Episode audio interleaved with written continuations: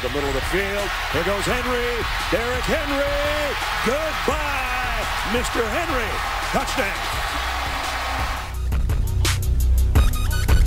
Here's Cook on third down to the end zone. It's a touchdown.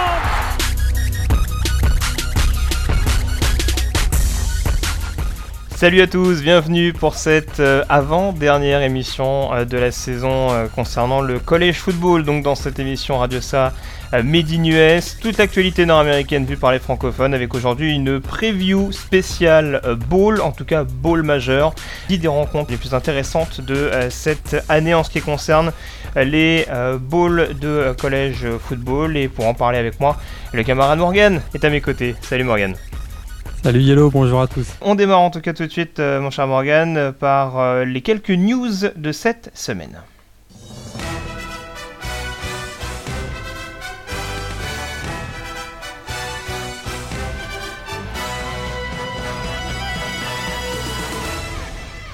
Et on commence forcément, Morgan, par euh, l'actualité qui nous emmène du côté de College Station euh, sur euh, le campus de Texas AM, puisqu'on a eu pas mal de petits mouvements. Hein. On sait que la fin de saison n'est pas que propice au changement de head coach et au, bowl qui, qui se prépare. C'est également l'occasion pour certains joueurs un petit peu peut-être déçus de leur situation académique ou footballistique d'être transférés, d'aller voir ailleurs. Et manifestement, ça s'est beaucoup activé du côté de Texas AM assez bizarrement d'ailleurs au poste de quarterback. On avait euh, deux prospects très intéressants, à savoir euh, Kyle Allen et, Kyler Murray, et visiblement les, deux quarts arrière qui vont voir ailleurs la saison prochaine. Ouais, c'est une grosse surprise hein, euh, de, voir, de voir ces deux-là de, partir vraiment en, deux semaines. comme tu l'as dit, ces deux prospects 5 étoiles qui étaient vraiment, qui vraiment l'avenir de, des, des sur les 2-3 prochaines années. Euh, c'est vraiment une surprise. C'est le quatrième, euh, ce sont les troisième, quatrième quarterback à quitter le, le college station depuis euh, depuis un an. auparavant, on avait eu Kenny Hill aussi qui avait été, qui avait quitté Texas A&M pour Texas Christian, qui d'ailleurs sera peut-être l'an prochain le, titulaire du côté des Horned Frogs. Et on avait également eu Matt Jockel, donc le frère du, joueur de ligne offensive, qui était également parti. On se demande un petit peu ce qui se passe. Kevin Sumlin, le, le, coach, commence à être un petit peu malmené euh, en interne. Euh, il y a clairement eu un problème, en tout cas, euh, la, succession de, Johnny Football, Johnny Manzel, n'a clairement pas été assurée.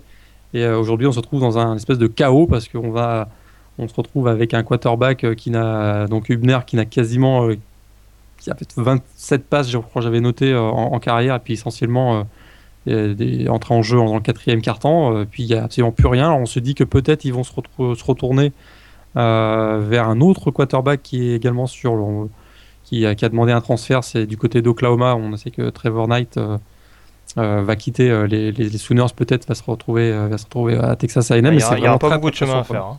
Ouais, il y a pas beaucoup de chemin à faire. Alors Kyler Murray, hein, vraiment, on pensait que suite au départ de, de Kyle Allen, qu'il allait être, ben, qui, voilà, on lui donnait les clés de l'attaque des Aggies pour les trois prochaines années. Et on ne sait pas exactement ce qui s'est passé en, en, interne. On, c'est que ça a été un peu controversé. Il y a eu, euh, il y a eu des, rumeurs qui sont sorties. Euh, Kevin, Kevin Sumlin a, indiqué que ces rumeurs étaient infondées, a même dit que Murray serait, serait titulaire sur pour le prochain bowl. Et finalement, euh, bien Murray, le lendemain, a annoncé qu'il quittait le College Station. Ah oui, d'ailleurs, il y a le communiqué de Texas A&M qui s'est même pas embarrassé, je dirais, à éventuellement euh, euh, saluer la, saison de, de Kyler Murray. Apparemment, je crois que ça fait deux ah, lignes dans communiqué. Oui, c'est ça, ouais, c'est assez. Euh, c'est has left the football program and has been granted his release. That's it. va, va, voir la base si on y est. Donc euh, oui, c'est quand même assez particulier, mais voilà, comme tu disais, il va y avoir donc un, quarterback très inexpérimenté, notamment pour jouer le, le bowl qui est prévu la semaine prochaine, il me semble, contre, contre Louisville.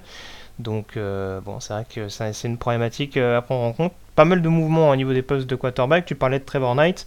Euh, alors ça, c'est peut-être euh, un autre contexte, mais on sait également que Will Greer avait quitté le, programme de, Florida après sa suspension notamment de demi-saison. Ouais, ça euh, c'est aussi une petite sensation parce que on sait que son, successeur, Trevor Harris, a, connu beaucoup beaucoup de difficultés au sein de l'attaque des Gators. Alors que euh, lorsque Will Greer était, euh, était titulaire, euh, ils ont eu une fiche de, il a une fiche de 6-0 cette année. On sait qu'il a été suspendu suite à la prise d'un médicament interdit. on avait bien ri, on se souvient, on se souvient de sa performance contre Ole Miss, où trois jours avant il avait la grippe et il nous sort un match monumental. Mais finalement, il avait un médicament qui l'avait un peu sauvé et qui a été, qui était interdit. donc du coup, il va se retrouver lui aussi à chercher une nouvelle équipe. Alors soit il va, il va passer par le par le FCS pour jouer dès septembre prochain, ce qui est peu probable, ou alors il va devoir attendre, euh, il va perdre un an d'éligibilité pour, pour, pour 2016 et on le retrouvera qu'en 2017. Dans quel programme? On ne sait pas encore. Et l'autre actualité euh, de ces derniers jours, c'est bien entendu euh, la cérémonie du Iceman Trophy. Alors, on savait donc, on connaissait les trois finalistes à savoir euh, Derek Henry d'Alabama, Christian McCaffrey de, Stanford ou encore euh, Dishon Watson, le quarterback de, Clemson, et ben sans trop de surprise, Derek Henry euh, qui devient le, deuxième joueur d'Alabama à recevoir cette distinction et le deuxième running back d'ailleurs du Crimson Tide dans, dans, l'histoire assez chargée de, la fac de Tuscaloosa. Ouais, derrière Mark, Ingram, c'est un peu d'ailleurs, ça domine, ça domine pour le, pour le titre, ça ressemble beaucoup à celle de Mark Ingram en, 2009. C'est une année où il n'y avait pas vraiment de, de, joueurs qui ont, qui ont dominé comme on a, pu, euh, qu'on a pu le voir ces dernières années avec Mariota, euh, Winston ou Menzel. Donc là, c'était très serré finalement entre euh, Henry, McCaffrey, Watson. c'est vrai que sur les le, deux derniers matchs, on sentait que Henry prenait un petit peu, un, petit peu l'avantage et ça s'est confirmé au moment du vote. Il finit avec 300 points d'avance sur Christian McCaffrey. Deshaun Watson finit Fini, fini troisième, c'est pas, pas une surprise, euh, c'est pas non plus le plus flamboyant des, des S-Man Trophy des dernières années en tout cas. Concernant les, autres distinctions importantes hein, qui ont été euh, remises ces derniers jours, on a Dabo Sweeney, head coach de l'année. Je pense que c'est pas trop, c'est pas vraiment un scandale pour une équipe qui est numéro 1 au pays numéro 1 pays, seule équipe invaincue euh, de la saison, donc euh, finalement c'est assez logique. Et concernant euh, alors les il y a deux distinctions un peu différentes, mais Dishon Watson et, Connor Cook ont été, récompensés. meilleur receveur cette année, on a Corey Coleman qui succède notamment à, à Cooper. On en parle de plus en plus de Corey Coleman, même si on sait qu'il a quelques petits problèmes de, de blessure. Hein. ça va lui coûter notamment le, le, prochain Russell Athletic Bowl, si je ne me trompe pas. Et puis, euh, et puis voilà, j'essaie de voir ce qu'on a. Taylor Matakevich également, qui a été pas mal plébiscité au poste de linebacker. Et puis euh, Tom Hackett qui se succède à lui-même en tant que euh, meilleur punter du, du, college football, le joueur de Utah. qui, a, fait son show d'ailleurs, notamment à la remise du. ah, c'est un showman. son hein, trophée, c'est lui qui ouais, c'est un vrai showman. Hein. il dit voilà, moi je suis un gros, donc comme je suis un gros, ben, je, peux, jouer punter, donc c'est magnifique. On notera aussi quand même Karl Nassib, hein, le, senior de Penn State qui remporte le, deux trophées, hein, Lombardi et le Hendrix. Mm. Euh, un des joueurs les, plus euh, joueurs révélation de la saison 2015. Euh, ouais, très clairement, un joueur de Penn State qui, qui prétend au, premier tour de, draft pour, pour, le mois d'avril. prochain, on a fait le tour donc sur les quelques breaking news importantes de cette dernière semaine en college football. On va donc désormais pouvoir se projeter sur les beaux avenirs.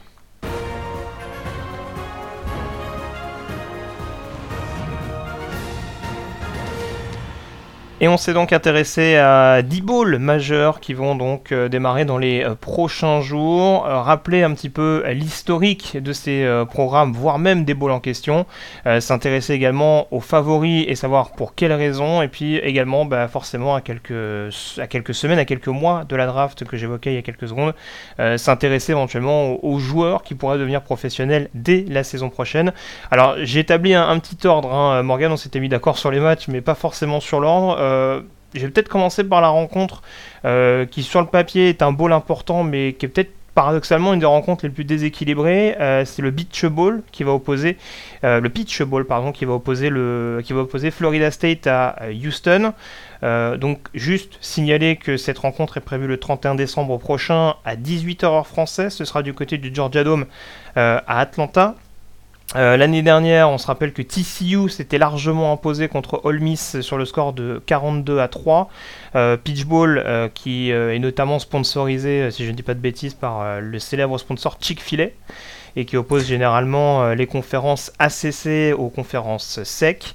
Euh, le record d'apparition pour ce bowl euh, concerne Clemson avec 8 matchs disputés, 5 victoires, c'est un record pour LSU et cette rencontre sera la troisième participation de Florida State donc au Pitch Bowl avec deux victoires au compteur pour les Seminoles. Est-ce que pour toi, Morgan, Florida State est largement favori de cette partie? Oui, ils sont largement favoris parce que je crois qu'ils vont, ils, ont prouvé notamment au mois de novembre que défensivement, et on se souvient même face à Clemson que défensivement ils avaient posé beaucoup de problèmes aux Tigers. Je crois que défensivement ils ont suffisamment de, d'options pour aller, euh, pour aller déranger l'attaque explosive des Cougars. Hein. On sait que euh, quand, quand ils ont eu, euh, quand Greg Ward Jr., leur quarterback, a été absent face à Yukon, ils ont, ça a été leur seule défaite de la saison. Mais quand il est là, c'est vraiment une attaque avec beaucoup de rythme, une bonne entente également avec le, receveur Demarcus Ayers. Du côté de Houston, on sait que c'est l'équipe qui finalement est le représentant du groupe Up 5 lors de ces bowls qu'on appelle les bowls du Nouvel An. Est-ce qu'ils vont être. Euh, on sait que là aussi, la ligne offensive des Cougars a eu beaucoup, beaucoup de, blessés euh, euh, tout au long de la saison. Ça va être compliqué pour eux de, contenir le, front seven de Florida State. Et du côté de Florida State, je crois que ils ont, ils ont une force énorme, c'est leur jeu au sol avec un Dalvin Cook qui finalement n'a pas été parmi les, candidats au trophée S-Man, mais qui, aurait, qui a des statistiques tout à fait comparables à celles des, de Ezekiel Elliott ou, ou Derrick Henry, donc le, vainqueur du trophée S-Man je crois qu'il y a trop de talent dans l'équipe de Florida State euh, pour, que, pour que Houston puisse, euh, puisse résister.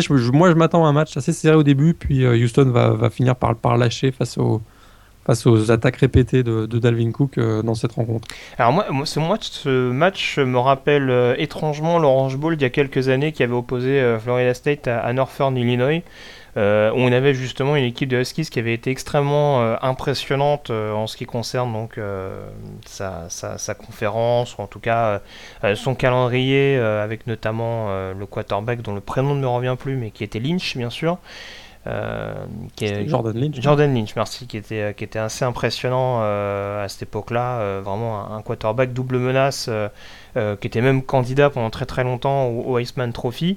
Et on se rappelle d'ailleurs des déclarations de Jordan Lynch avant la rencontre, où en gros il avait un petit peu euh, expliqué qu'il allait marcher sur la défense de Florida State. C'est pas exactement ce qui s'était passé à l'époque, et j'ai un peu peur que Houston se retrouve dans ce même scénario avec euh, les limites d'une attaque qui tourne beaucoup mieux, mais qui reste quand même en, reconstruction par rapport à ces dernières années. Euh, je parlais notamment il y a quelques semaines de la blessure de, Kenneth Farrow. Alors on voit qu'il y a notamment un joueur comme Brandon Wilson qui a pris le dessus. Mais euh, ce dont on s'est rendu compte également euh, du côté de Connecticut, outre l'absence de, Greg Ward pour blessure, c'est aussi que les squads de receveurs n'étaient pas forcément suffisamment fournis. On a Chen Salen, notamment l'ancien, l'ancien receveur d'Oregon qui fait partie de cette escouade. Mais c'est vrai qu'il sent que on sent et tu parlais également d'ailleurs tout à l'heure mais c'est vrai qu'on on, sent que euh, par moment ça peut, être assez problématique euh, offensivement, surtout face à un, backfield défensif, et j'en reparlerai peut-être tout à l'heure, un backfield défensif de Florida State qui est quand même extrêmement réputé, avec notamment euh, des, secondaries qui sont extrêmement blindés avec des, systèmes nickel, des systèmes dime, et j'ai vraiment peur que pour, que Greg Ward ça soit un petit peu rédhibitoire. donc en effet, je pense comme toi, je vois bien Houston tenir pendant un petit moment dans cette rencontre et, euh, peut-être derrière craquer. Euh, pareil, hein, je, parlais du, duel entre receveur et DB, mais on ne sait pas trop ce que va donner ce backfield défensif de, Houston contre, contre des receveurs de Florida State qui sont peut-être un petit peu plus en retrait que, que Dalvin Cook. Mais euh, se taper des joueurs comme Travis Rodolph, entre autres, il y, a Jesus Wilson également. Enfin, il y a quand même pas mal de clients qu'il faut, qu'il faut scoltiner. Donc, euh, donc voilà, je pense quand même que, que Florida State, euh, à l'instar de ce que tu nous disais, donc euh, je vois bien Florida State gagner ce, ce bowl. si ce, sera en tout cas l'occasion de voir si, si, certains l'ont pas vu encore, ben, l'un des, des coachs révélations de la saison, un Tom Herman mm. du côté de, de Houston, l'ancien de, Ohio State. Ça, ça va être intéressant de le suivre. Puis dans les grands moments hein, du pitch bowl, on se souvient peut-être de celui de 2013 entre Texas A&M et Duke, un 52-48 avec un duel de folie entre entre Johnny Manziel et Anthony Boone, les, deux quarterbacks. Alors peut-être on espère que on va avoir, euh, on va avoir droit à un match euh, aussi explosif que celui-là.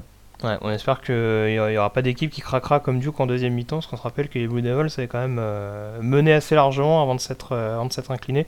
Et c'est vrai que pour Tom Herman, c'est toujours bien de pouvoir à peu près s'étalonner sur son premier ball contre une équipe comme les Seminoles. Donc euh, voilà, test intéressant à, suivre. Si tu devais sortir un, prospect intéressant à suivre euh, peut-être de plus près dans cette, dans cette rencontre entre Florida State et Houston? Ah, moi, je suivrais deux joueurs, hein, un de chaque équipe. Euh, je pense que tu parlais tout à l'heure d'un DB de Houston. Je crois que tu parlais d'Adrian McDonald, j'imagine. Notamment. Qui, ouais. qui, a été vraiment une des révélations de la, saison aussi. Un 84 plaquages, il fait 4 interceptions et 2 fumbles forcés dans, dans cette saison. Ça a été une belle surprise et il va avoir fort à faire contre la passe, euh, il va falloir qu'il surveille les, Travis euh, Rudolph et Jesus Wilson, t'en as parlé, puis il va devoir aussi apporter beaucoup d'aide au linebacker pour stopper euh, Dalvin Cook, donc ça risque d'être assez intéressant. c'est un senior, donc il sera candidat, probablement il sera parmi les 5 safety à sortir à la draft NFL l'année prochaine. Puis du côté de Florida State, je suivrai également un DB, Jalen Ramsey, qui n'a a pas eu des stats exceptionnelles cette année. Euh, mais c'est un joueur, euh, c'est un joueur absolument euh, remarquable qui a un sens incroyable du jeu. Il est toujours proche du ballon. Et, là, du coup, lui, il va avoir aussi un duel assez intéressant avec le, avec le receveur des, des Cougars de Marcus Ayers. Donc, Jalen Ramsey, c'est un joueur que, que, je suivrai dans cette rencontre particulièrement pour, en tant que prospect pour la NFL. Alors tu me l'as piqué, mais euh, oui, je comptais parler de, de, Ramsey. Ramsey qui me rappelle un petit peu, euh, parce que je fais pas mal de comparaisons, qui me rappelle un petit peu euh, le, style de joueur qui était notamment à un degré différent, mais en tout cas ce que, ce que pouvait effectuer Limarcus Joyner, notamment Limarcus Joyner dans le dans le backfield défensif de, de Florida State. c'est vrai que c'est ce, ce, joueur qui peut vraiment tout faire. on va dire que sa position presque préférentielle, c'est Nickelback, parce qu'il est aussi bon au milieu que sur l'aile. Euh, comme tu dis, il est capable de, couvrir un, rayon assez, assez impressionnant en couverture, en termes de pression, euh, en termes de, de, soutien, en termes de run, de run support. C'est vrai que c'est un joueur extrêmement précieux. Donc euh, je pense que ça peut être une clé. Et puis, bah, tant qu'on met à l'honneur les DB, tu parlais d'Adrian McDonald, c'est vrai que j'aime beaucoup également ce que fait un, joueur comme, comme Trevon Stewart. je parlais d'un d'un DB qui est capable de mettre la pression. On sait que Sean Maguire a montré d'assez bonnes choses quand même depuis, euh, qu'il est nommé titulaire euh, chez les Seminoles cette année.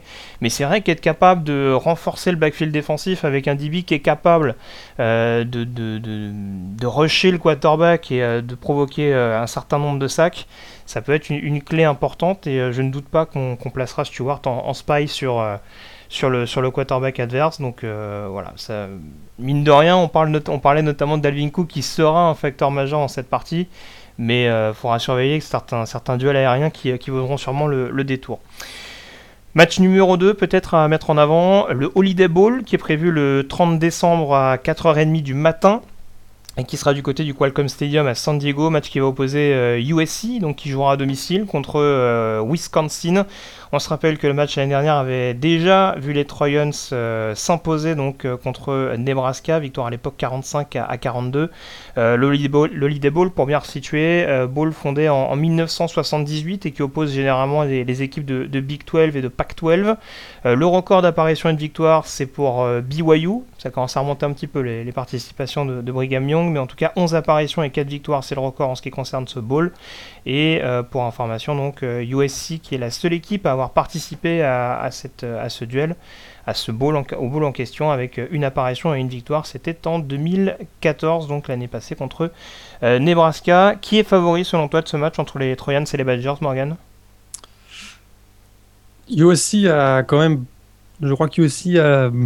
Bah, va, jouer, en Californie. Euh, c'est vrai qu'ils ont, ils vont sûrement avoir le soutien euh, du public. Il y a moins de transport, peut-être aussi, ça, ça peut jouer. Mais je crois qu'ils ont quand même surtout euh, ils ont été relancés complètement par le, par le coach euh, Clay Elton qui a été confirmé au, poste de head coach pour la saison prochaine.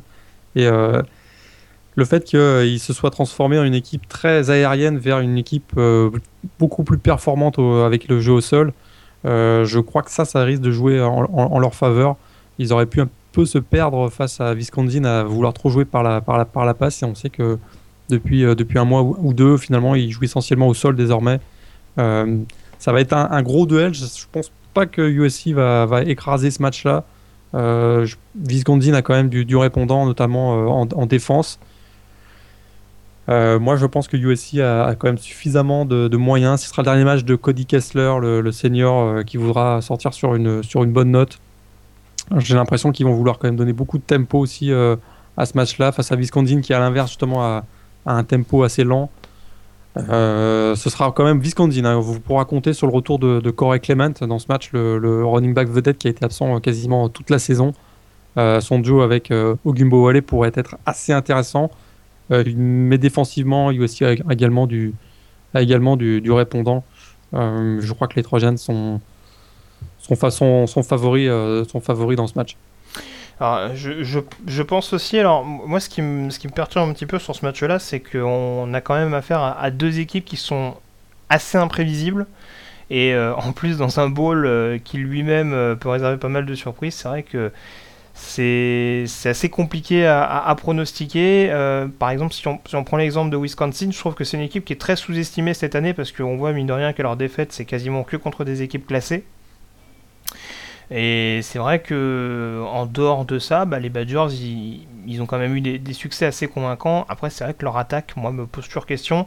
Euh, Joel Stavey peut être euh, aussi, bien impressionnant que très inconstant sur une, sur une rencontre. Euh, c'est pas pour rien d'ailleurs qu'on qu'on l'a mis un petit peu sur la touche pendant une saison pour notamment essayer Tanner McEvoy. C'est vrai que c'est un, joueur qui est on sait pas trop, on sait pas trop ce que ça va donner. C'est vrai que contre cette défense de USC qui, euh, même avec un changement de coordinateur, surtout avec un changement de coordinateur, même pour sera, sera sûrement dangereuse à, surveiller, enfin sera dangereuse et sera à surveiller donc pour, pour, tenter de mettre un maximum de pression sur cette équipe des Badgers.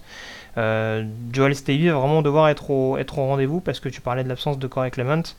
Euh, c'est vrai qu'il n'a pas répondu non plus à toutes les attentes en lieu et place de, de Melvin Gordon. Alors c'est pas facile de mettre les, les chaussons de, Melvin Gordon quand on voit les, les stades de, l'actuel joueur de, San Diego. Mais euh, voilà, je dirais peut-être qu'en termes de valeur sûre, tu parlais de Cody Kessler, il y a, d'autres joueurs également du côté de cette équipe de, USC, euh, encore une fois, notamment défensivement, euh, qui, qui, font office de, taulier et qui peuvent répondre présent sur un match comme celui-là. Mais je pense que ça va jouer à, à pas grand-chose et que Wisconsin peut créer la surprise, comme ils ont notamment créé la surprise l'année dernière contre, contre Auburn. Ouais, euh, puis dans, ce Holiday Bowl, hein, c'est vrai qu'habituellement on a des scores assez fleuves avec beaucoup de suspense euh, dans les matchs euh, des dernières années. là, ce sera peut-être moins le cas avec la défense de Wisconsin, on aura peut-être un, peu moins de points. puis ce, Holiday Bowl, hein, ça a été aussi, il y a eu des joueurs, des joueurs prestigieux finalement qui ont brillé hein, dans ce match. On, se souvient de Jim McMahon qui a été deux fois MVP, il y a Steve Young qui a été MVP, Barry Sanders a été MVP du Holiday Bowl Ty Detmer, Terrell Suggs et récemment Marshall Lynch. Donc euh, c'est un ball qui, qui souvent euh, permet à des joueurs superstars de la NFL de, briller. Alors peut-être qu'un joueur comme Cody Kessler ben, va profiter de ce match-là justement pour, pour se montrer et, lancer sa carrière de, dans la NFL. C'est ton joueur à suivre sur ce match-là? C'est ton le prospect que tu suivras avec attention? T'as tout compris? Effectivement, il je pense que je vais le suivre. Il a des stats un peu moins impressionnantes que l'année dernière, mais comme je l'ai indiqué tout à l'heure, c'est aussi parce que USC a, légèrement transformé son style de jeu avec un jeu un peu plus au sol en comptant sur, euh, sur des running backs comme Justin Davis ou euh, Ronald Jones. Donc il a, il, a, il a quand même des bonnes stats cette année, hein, 3315 yards à la passe, 28 TD, 6 interceptions seulement. Euh, je crois qu'effectivement il a, il a une belle carte à jouer comme je l'ai indiqué tout de suite. Il y a des joueurs, des joueurs légendaires qui ont brillé dans cette Holiday Bowl. Pour lui, il pourrait continuer, continuer la tradition avec une bonne performance dans ce match. On suivra aussi le linebacker Suak Ravens, hein, le junior qui a aussi annoncé il y a quelques jours qu'il quitterait euh, Los Angeles pour la NFL l'année prochaine. Et puis euh, du côté de, de hein, il y, a un, y a un autre linebacker hein, qui fait beaucoup parler ces, deux dernières années, particulièrement cette année, le senior Joe Schobert, euh, qui finit cette année avec 73 plaquages, 19 pour perte, 9,5 sacs, une interception. C'est un joueur qui a vraiment été dominant pour la, pour la, meilleure défense hein, du pays en termes de, points accordés, 13 points accordés par match du côté de Wisconsin. Donc euh, Joe Schobert euh, et Cody Kessler seront les deux joueurs que je suis particulièrement dans, une perspective de, futur joueur de la NFL. Pareil, alors pour Schobert, c'est vraiment. Euh, alors j'aime bien insister sur des joueurs un peu sous-estimés, en tout cas que je juge sous-estimés, mais c'est vrai que Joe Schobert, on, en parle très très peu, mais c'est vraiment l'âme de cette défense de, Wisconsin. il a vraiment donné beaucoup de fil à retordre à la, à la O-line d'Alabama, notamment en première semaine. Euh, tu donnais ses statistiques sont assez impressionnantes. 5 fumbles forcés également, dont 2 recouverts. Donc euh, c'est vraiment un joueur qui est capable d'être partout et euh, de mettre la pression justement par rapport au, au, jeu alterné que tu évoquais au niveau de l'attaque de, USC avec notamment donc Davis et Jones qui sont un peu plus sollicités ces dernières semaines. ça peut être une, clé hein, du côté de Wisconsin. On sait qu'il y a d'autres joueurs également qui sont là pour pour, pour, pour soutenir Schobert, Vince Beagle également dont on parle pas beaucoup, John Shelton que je trouve que je trouve très bon au niveau du, backfield défensif au poste de, cornerback. Et puis également bah, Michael Caputo, euh, le, safety. Euh, donc euh, voilà, il y, a, encore, encore une fois, si cette attaque de Wisconsin n'était pas aussi pas aussi imprévisible et irrégulière, bah, je pense que ce serait l'équipe qui aurait même pu prétendre à un bowl majeur. Ils ont la défense pour clairement embêter cette équipe de USC et voilà, je, pense en effet que ce match-up de prospects à suivre entre Kessler et, et Schobert notamment va, clairement valoir le, déplacement. On parlait de défense à l'instant, on va peut-être évoquer le troisième match euh, de cette semaine, euh, le Citrus Bowl qui va opposer Florida à Michigan, match qui est prévu le 1er janvier prochain à 19h et qui sera donc prévu dans le Citrus Bowl du côté d'Orlando. Euh, la rencontre l'année dernière avait opposé Missouri à Minnesota avec euh, la victoire des Tigers 33 à 17. Euh, ce bowl a été fondé en 1946 et oppose généralement les équipes de Big Ten et de SEC. 6 apparitions au total pour Florida et pour Georgia. Le recordman de victoire c'est Georgia donc avec 4 succès. Michigan qui participe souvent également à cette confrontation avec 5 apparitions et, et 3 victoires au compteur. Et est-ce que, est que tu savais, mon cher Morgan, j'imagine, parce que tu, tu, as dû scruter ça de près, qu'on a déjà eu un Florida-Michigan au Citrus Bowl? Euh, Je m'en souviens. Ah, bah écoute, 2008, 2008, victoire 41 à 35 des, des ah Wolverines. Et sais-tu ah qui a été élu MVP euh, C'était pas Chadeni Ah, bien joué, bien joué. Joueur qui est justement, euh, qui n'a évolué qu'en Floride d'ailleurs en, en, carrière, en carrière professionnelle. Ah bien oui, tout à fait. Voilà. Puis à Jacksonville, donc euh, c'est vrai que voilà, rencontre, euh, c'est un des rares bowls pour le coup qui s'est déjà joué entre, entre, entre, deux, entre les deux équipes concernées. En plus, il n'y a pas si longtemps que ça. Mais tu m'as trompé parce qu'à l'époque, il s'appelait le Capital One Bowl. ah, c'est vrai. Enfin, je t'ai trompé. Euh, il trompe tout le monde chaque année en changeant le nom du bowl. donc, qui tu vois favori dans cette rencontre entre Florida et Michigan?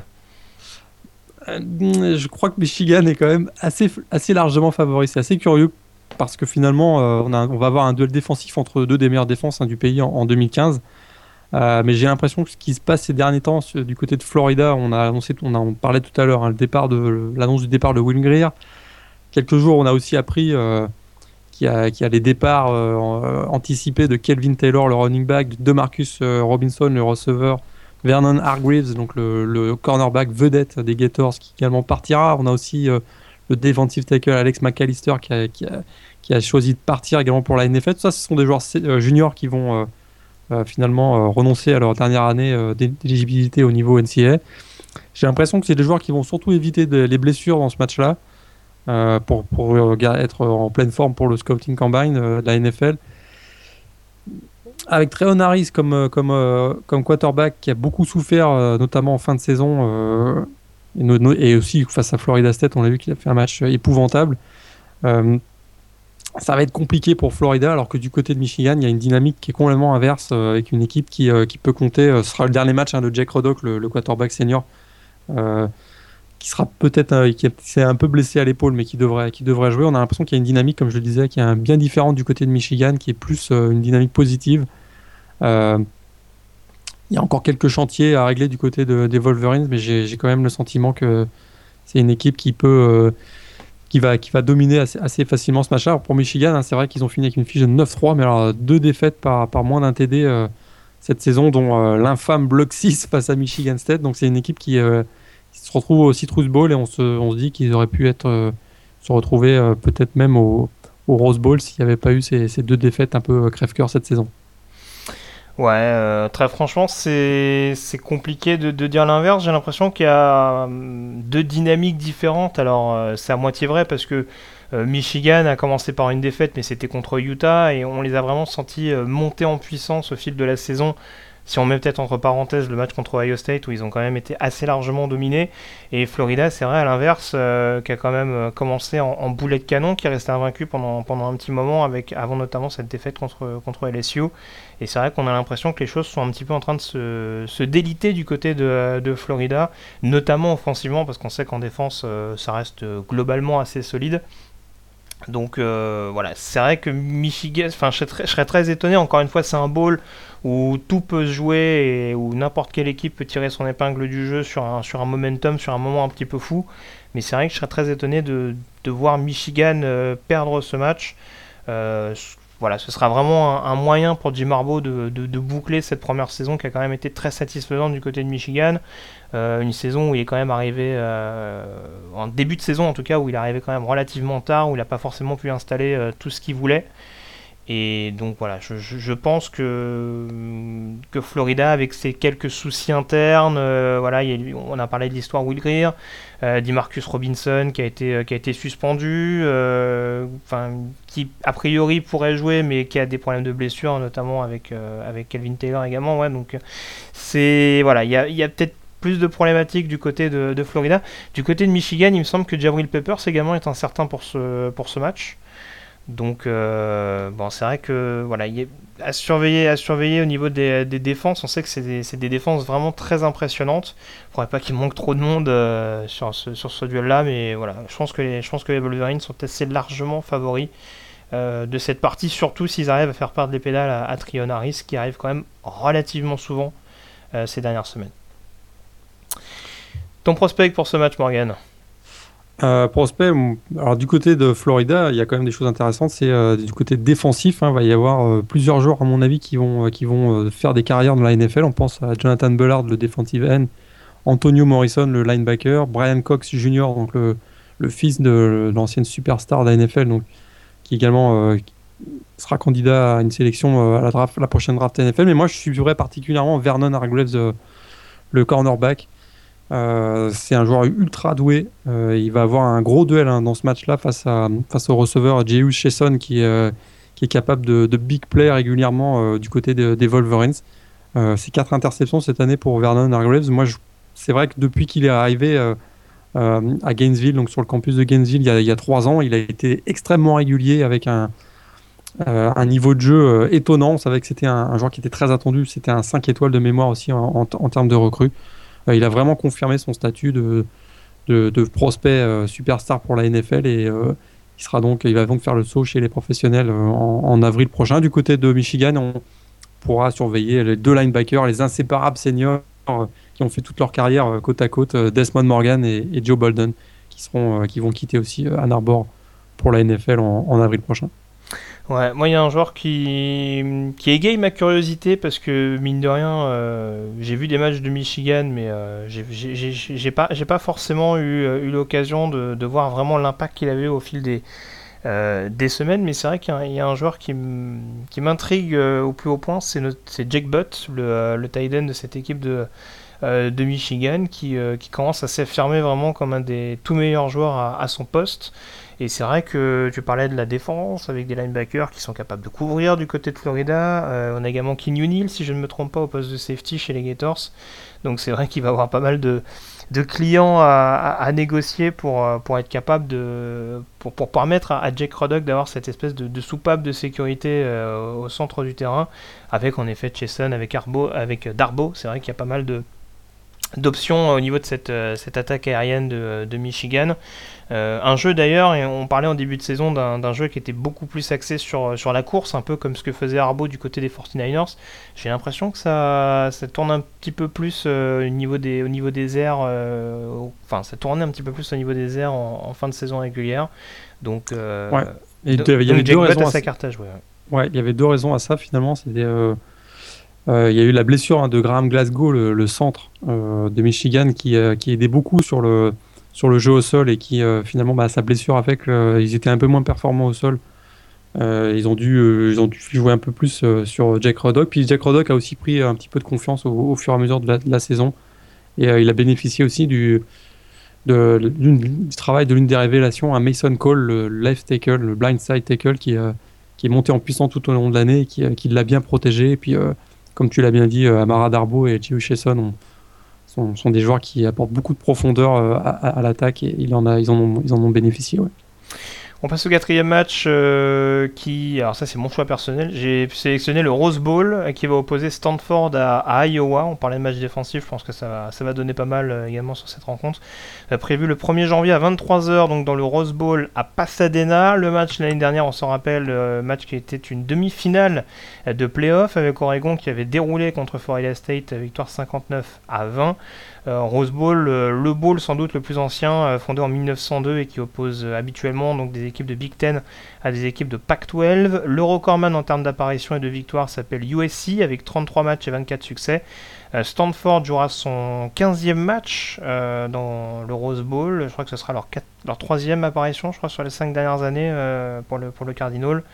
6 euh, apparitions et 2 victoires donc pour euh, Iowa en face. Est-ce qu'on peut considérer Stanford comme favori euh, avec ce qu'a montré Iowa en finale Big Ten?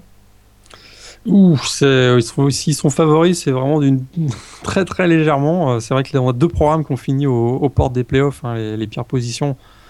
cinquième pour, Stanford, champion de la Pac-12, Iowa, donc vice-champion de la Big Ten, qui finalement a été battu à 30 secondes de la fin sur le, sur le dernier drive des Spartans en finale de la conférence Big Ten.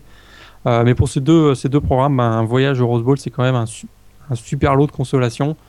Euh, comme tu l'as dit, c'est le troisième euh, Rose Bowl en 4 ans pour le Cardinal de Stanford. C'est le premier pour, pour Iowa depuis 1991. Ah, ça, va être, voilà, ça va être une bataille des tranchées, hein, certainement, avec la performance du jeu au sol ben, finalement, va être déterminante pour l'issue de ce match. mais peut-être que finalement, à l'inverse, hein, le sort de la rencontre pourrait dépendre des performances des deux quarterbacks, Kevin Hogan donc du côté de Stanford et CJ Bettard de côté de, de Iowa. Euh, ce qui pourrait aussi faire la, faire, faire la différence vraiment dans, dans ce match, ça risque de, jouer, à, jouer, à, pas grand chose, à un big play. Et puis s'il y, a, s'il y a un Mister Big Play dans, dans ce match-là, on, on, sait qui c'est, c'est Christian McCaffrey du côté Stanford, euh, qui pourrait, qui peut à n'importe quel moment euh, justement gagner sur, sur un jeu. Il peut gagner 50 yards, 60 yards et mettre son équipe dans une bonne situation. Alors c'est vrai qu'il a été malheureux finaliste hein, pour le dernier trophée S-Man, mais euh, euh, je crois qu'il va vouloir, euh, le sophomore va vouloir encore faire une grosse prestation dans ce, Rose Bowl. Hein. On n'a pas, on n'a pas forcément deux chances dans une carrière, deux fois la, chance de, jouer un Rose Bowl. Donc pour lui, en ce match du 1er, du 1er janvier, il va vouloir certainement faire une, grosse performance. et puis du côté d'Iowa, c'est vrai qu'on a une défense de fer. On a également un solide jeu au sol avec les Sean Daniels et Jordan Kanzeri. Est-ce que euh, ils vont réussir à reproduire le même match que face à Michigan State en, réussissant finalement à faire déjouer l'adversaire. Ça, va être, euh, ça va être intéressant à, ce niveau-là. Euh, à l'inverse du match de l'an dernier où on avait eu, c'est vrai, un gros score, on risque de se retrouver plutôt dans un, dans un Rose Bowl du type celui de 2013, Stanford, Wisconsin ou même 2014, Michigan State, Stanford. Un deux, ouais, été terminé par 16-13 ou quelque chose comme ça, non Voilà, il y avait eu 20-14 pour Stanford en 2013 et 24-20 pour Michigan State en, Stanford donc en 2014. Mais c'est souvent des matchs passionnants, un peu de points, mais on, sent qu'il y a une grosse tension où, euh, tout, peut basculer sur, sur un jeu. Euh, moi, je m'attends à vraiment à ce type de match. J'ai l'impression du côté, comme je disais, du côté Stanford, on a peut-être peut les armes, euh, un, peu plus les armes pour aller créer, créer du, des big plays dans cette rencontre-là, notamment avec, je répète, comme avec, avec Christian McCaffrey. Donc je donnerais favori à Stanford pour ce, pour ce match-là. Bah écoute, globalement, je te, je te rejoins sur à peu près tout. Euh, je pense pas qu'il y ait énormément de, de façons euh, d'analyser cette rencontre. Je pense que ça va être vraiment une grosse guerre de tranchées. Euh, vraiment à l'instar de ce qui a été la finale de, de, Big Ten où, vraiment Iowa a, enquiquiné Michigan State pour ne pas dire autre chose pendant, pendant toute la rencontre. Voilà, après c'est, après c'est vrai que Michigan State au niveau de son jeu au sol avait peut-être pas forcément la palette, la polyvalence que pouvait avoir un joueur comme Christian McCaffrey, qui en effet, dès qu'il, a un espace, est vraiment capable de, prendre feu n'importe quand, et surtout n'importe où, c'est-à-dire qu'il est capable d'être euh, aussi bon au niveau du jeu au sol qu'au niveau de la, réception, qu'au niveau du retour de coup de pied. Donc ça va être vraiment un, poison à, surveiller. Et euh, voilà, après du côté, euh, du côté d'Iowa, c'est vrai qu'offensivement, si, le, si le jeu au sol ne fonctionne pas, je les vois pas aussi je les vois pas capables d'autant de ressources que, que, Stanford. On a vu que CJ Befford avait fait une, partie assez correcte en finale de conférence, avec notamment cette, euh, cette longue passe en, quatrième quart contre, contre Michigan State. Mais voilà, on, l'avait souligné euh, précédemment au cours de la saison. C'est vrai que si ça marche pas avec McCaffrey, il y a peut-être d'autres armes pour Stanford qu'il peut y en avoir avec, avec Iowa. Le Cardinal l'avait démontré par exemple à, Washington State pour se sortir d'un match extrêmement piégeux. Donc, donc voilà, je pense, je pense également, enfin voilà, Stanford a l'avantage, mais comme tu, comme tu le disais si bien, c'est vrai que ça va être vraiment d'une très très courte tête. Et ça risque en effet de se terminer à, moins d'un touchdown d'écart. Euh, le, contraire m'étonnerait un petit peu. Ce serait la deuxième victoire hein, pour Kevin Hogan euh, au, Rose Bowl, puisqu'il était à la tête de l'attaque de Stanford en 2013 euh, lors de la victoire du Cardinal face à Wisconsin 24. Je, je suffisamment rare. Deux quarterbacks qui, gagnent le, Rose Bowl, c'est quand même assez, assez étonnant. J'allais dire, je suis assez, assez critique sur ce joueur, mais c'est vrai que cette année, on sent que il y, a une forme de maturité, je trouve, dans son jeu qui, euh, qui peut être vraiment bienvenue euh, s'il passe chez les pros. Alors, il ne sera pas sélectionné dans le top 10, à moins qu'il fasse un, combine de folie. Mais euh, c'est vrai que on sentait quelques trous d'air ces précédentes années. Et, là, vraiment, peut-être sans doute avec l'aide également de, de ce qui lui a permis d'avoir peut-être un petit peu moins de pression sur les épaules. Euh, voilà, moi, je, moi je le sens vraiment arriver à une certaine maturité. C'est vrai que sur ce match-là, ça peut être, euh, ça peut être fatal pour les, pour les Hawkeyes s'il arrive à, trouver la, bonne cadence. Le prospect à suivre sur ce Rose Bowl?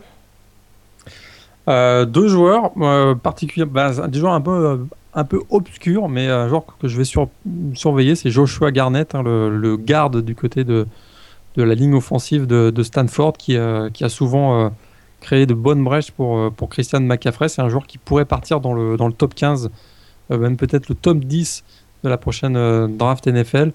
joueur extrêmement physique et extrêmement mobile pour un, pour un garde qui va parfois chercher même dans le deuxième rideau des linebackers. Donc c'est un, c'est, un joueur qu'il faudra, qu'il faudra surveiller, que, certainement les scouts, les scouts NFL vont, vont, surveiller. Puis du côté d'Iowa, on, ben, on, gardera un surveillera le, le defensive end euh, Net Meyer, le senior defensive end qui fait 7 euh, sacs cette saison, euh, qui avait fait un bon match également face à, face à Michigan State.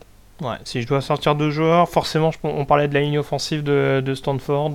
comment ne pas parler de Kyle Murphy également qui, tackle, ouais, le tackle, le tackle gauche qui devient absolument, enfin, qui a été vraiment monstrueux en deuxième partie de saison notamment. Euh, et puis du côté euh, d'Iowa, mon, petit chouchou au poste de DB, euh, Desmond King, qui a été vraiment, vraiment chiant contre, contre Michigan State, notamment, notamment devant Aaron Burbridge, qui est quand même pas le premier venu. Mais je crois qu'il a annoncé qu'il revenait l'année prochaine. ah, bon, bah écoute.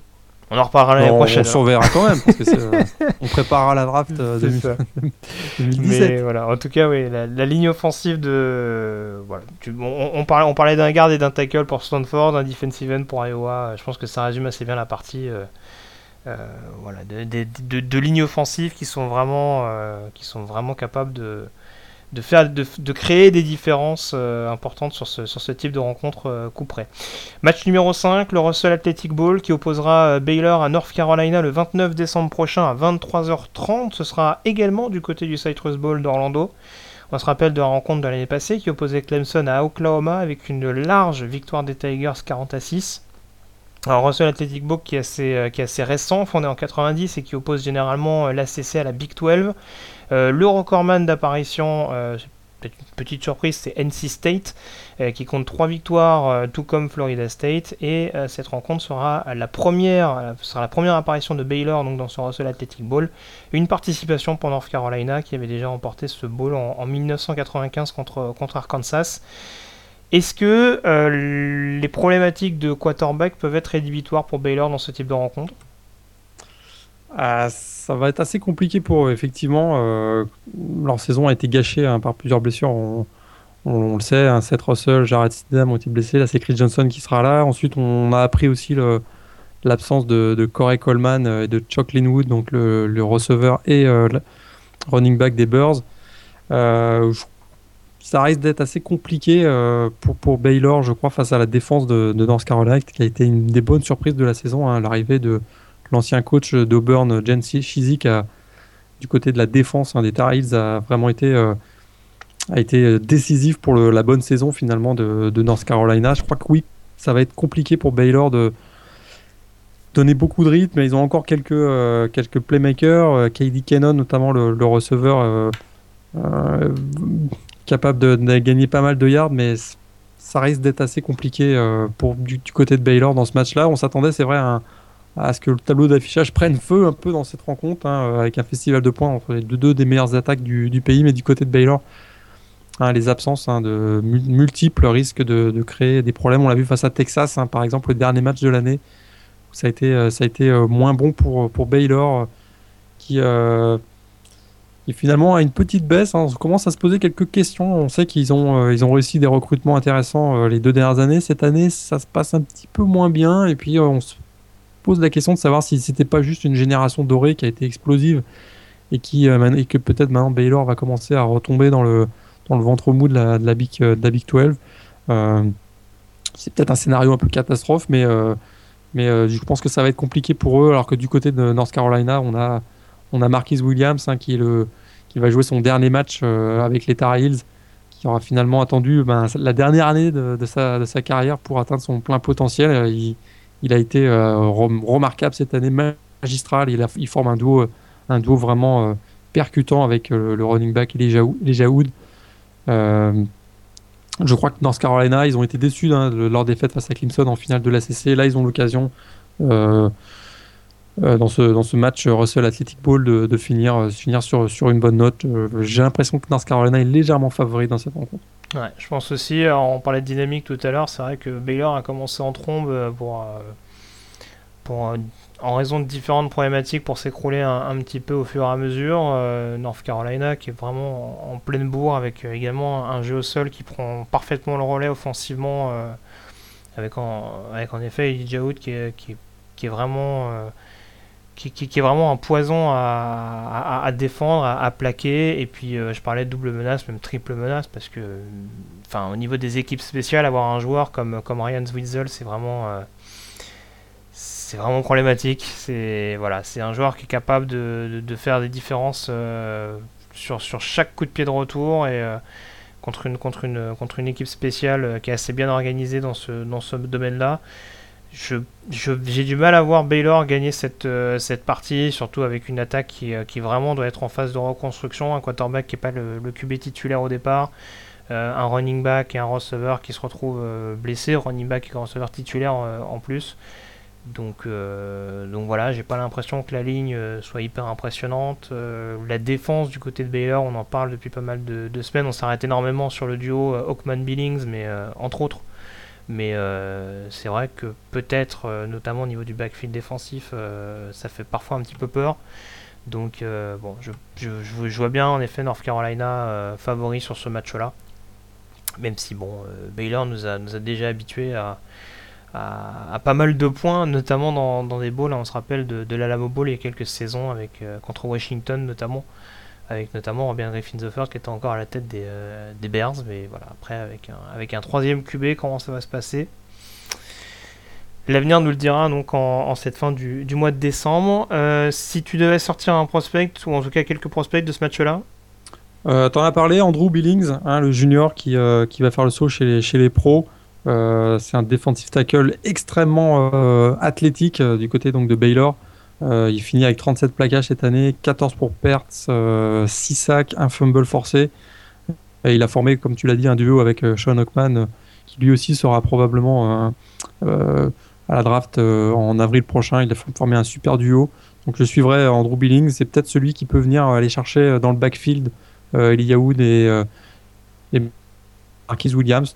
Donc euh, à suivre. On sait aussi que du côté de Baylor, il y a un, prospect euh, sur la ligne offensive, un Spencer Drango qui, euh, hmm. qui également a des bonnes cotes auprès des scouts NFL. Puis du côté de North Carolina, on suivra particulièrement le, receveur Queen Chad Davis qui a pas des stats énormes, un 49 réceptions, un peu moins de 600 yards et 4 touchdowns cette saison, mais alors qui a un gabarit moulé pour la NFL. Hein. c'est 6 pieds plus de plus d'un mètre 95 euh, un joueur vraiment extrêmement puissant euh, qui, euh, qui trouvera certainement preneur parmi, les, parmi les franchises NFL en, avril prochain. On gardera un œil aussi sur Marquis Williams, on, l'a dit, qui est aussi un joueur senior, qui est peut-être pas peut-être pas lui à l'inverse de, de Winston Davis, peut-être pas le profil de, de des quarterbacks de la NFL, mais qui pourrait peut-être profiter de cette ce Russell Athletic Ball pour pour se montrer. On sait aussi que ont été MVP de ce de ce de ce bowl des joueurs des quarterbacks qui ont fait des, grandes carrières dans la NFL. On pense à Philip Rivers, Russell Wilson, euh, deux joueurs du Wolfpack de, NC State. Et puis plus récemment, en 2013, Teddy Bridgewater qui avait aussi profité de, de ce bowl pour, avec Louisville pour montrer toutes, ses, toutes ses capacités avec Louisville. Donc à suivre aussi Marquis Williams. Bah écoute, tu as globalement tout dit, donc on va passer au match numéro 6. Euh, le Sugar Bowl qui va opposer euh, Ole Miss à Oklahoma State, match prévu le 1er janvier à 2h30 du matin du côté du Superdome de New Orleans. La rencontre l'année dernière était également une demi-finale de playoff et avait vu la victoire d'Ohio State contre Alabama à 42 à 35. Euh, le Sugar Bowl qui a été créé donc en 1935, qui oppose généralement des équipes de la SEC à d'autres équipes, parce qu'en dehors de la SEC, c'est vrai que ça, tourne assez souvent euh, au niveau des, adversaires euh, potentiels. Euh, le recordman d'apparition et de victoire, c'est Alabama avec 15 matchs pour, pour 8 succès. Miss qui a joué déjà 9 rencontres de Sugar Bowl et pour 5 victoires au total. Qui est favori pour toi sur cette rencontre? On signale euh, tout de même, et ça c'est important, on l'a pas dit dans les breaking news, euh, mais je compte en parler euh, dans cette rencontre. On a la suspension de Robert Kemdishi qui a été pris, on va dire, la main dans, le pot de confiture. La main dans le pot de confiture. confiture qui fume. voilà, la confiture, qu'on peut fumer. qui nous a fait qui nous a fait un gros n'importe quoi en se faisant une chute de 15 mètres une chambre d'hôtel, c'est n'importe quoi. Euh, il s'en sort finalement assez bien parce qu'il semblerait que les blessures soient pas si graves que ça. En tout cas, il a été suspendu par, euh, par les rebelles et ça pourrait être toute la différence parce que dans ce match, on sait qu'on a deux équipes qui sont capables de marquer beaucoup de points en très peu de temps. Euh, deux programmes qui d'ailleurs ne sont vraiment peu l'habitude de s'affronter. C'est le deuxième match seulement entre, entre ces deux programmes et d'ailleurs, curieusement, c'est à chaque fois au Cotton Bowl. L'absence de Nkem Dichet pourrait vraiment être pourrait vraiment tout changer parce que je j'ai l'impression qu'Olmis euh, euh, comptait beaucoup sur, sur sa présence pour aller, euh, pour aller embêter celui qui sera quarterback du côté de, de, d'Oklahoma State. Donc ce sera peut-être Mason Rudolph ou G.W. Walsh. On sait que McGundy nous réserve parfois des surprises. le coach des, Cowboys de, d'Oklahoma State nous réserve parfois des, surprises sur le choix de son quarterback. Ça pourrait être en tout cas une grosse, une grosse différence, hein, l'absence de Nkem Disher. Du côté d'Olmis, ben, le dernier voyage hein, au Sugar Bowl, c'était en 1969. Euh, c'est le deuxième bowl hein, du Nouvel An en deux ans pour les, pour les Rebels de, coach Hugh Freeze. Euh, ils avaient pris une, raclée l'année dernière, on, en a parlé tout à l'heure face à TCU au Pitch Bowl, ils avaient pris euh, un 42-3. Ils, ils ont certainement ça encore en tête, ils vont vouloir probablement prendre leur revanche sur, le, sur un mauvais match de l'an dernier. ils veulent aussi mettre la fin de la, une mauvaise série hein, des, programmes de la SEC dans ce Sugar Bowl. Euh, on se souvient que Alabama avait été battu l'an dernier par euh, Ohio State en demi-finale. L'année d'avant, Alabama avait aussi été battu par Oklahoma, on se souvient, à 45-31. Et l'année qui précédait, euh, c'était Florida qui était tombé face à Louisville. J'en parlais tout à l'heure avec une super performance de Teddy Bridgewater. Donc, Ole Miss voudra peut-être mettre fin à cette série. On va surveiller, il y aura un gros gros duel hein, dans ce match-là. Euh, ça va être le, duel entre le receveur euh, Laquan Tradewell du côté de, de Miss face à Kevin Peterson, le, cornerback d'Oklahoma State, qui est probablement l'un des, defensive backs les plus sous-estimés au niveau, au niveau national. Ça risque d'être, euh, passionnant. Alors du côté d'Ole Miss, on sait qu'on, peut compter sur un Chad Kelly, mais Chad Kelly est capable du meilleur, par exemple face à Alabama cette saison, ou alors du pire on se souvient à Memphis euh, où il été, euh, était passé complètement à, travers la rencontre. Euh, du côté d'Oklahoma State, bah, je le disais, on, a deux quarterbacks qui sont, capables de, gagner pas mal de yards, Mason Rudolph et J.W. Walsh. on peut quand même noter hein, que les Cowboys ont superbement rebondi cette, année, l'an dernier, avec une fiche de 10-2, et l'an dernier, ils avaient fini avec une fiche décevante de 7-6.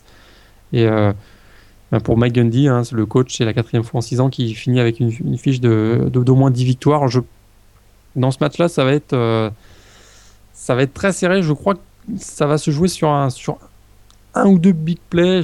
J'ai un bon feeling quand même pour pour All Miss, même malgré l'absence de, de NKM Je crois qu'ils ont ils sont capables avec euh, avec euh, Redwell de, de peut-être de réussir le jeu qui va leur donner qui va leur donner la victoire. Je pense qu'on va avoir beaucoup beaucoup de points dans, dans ce match-là.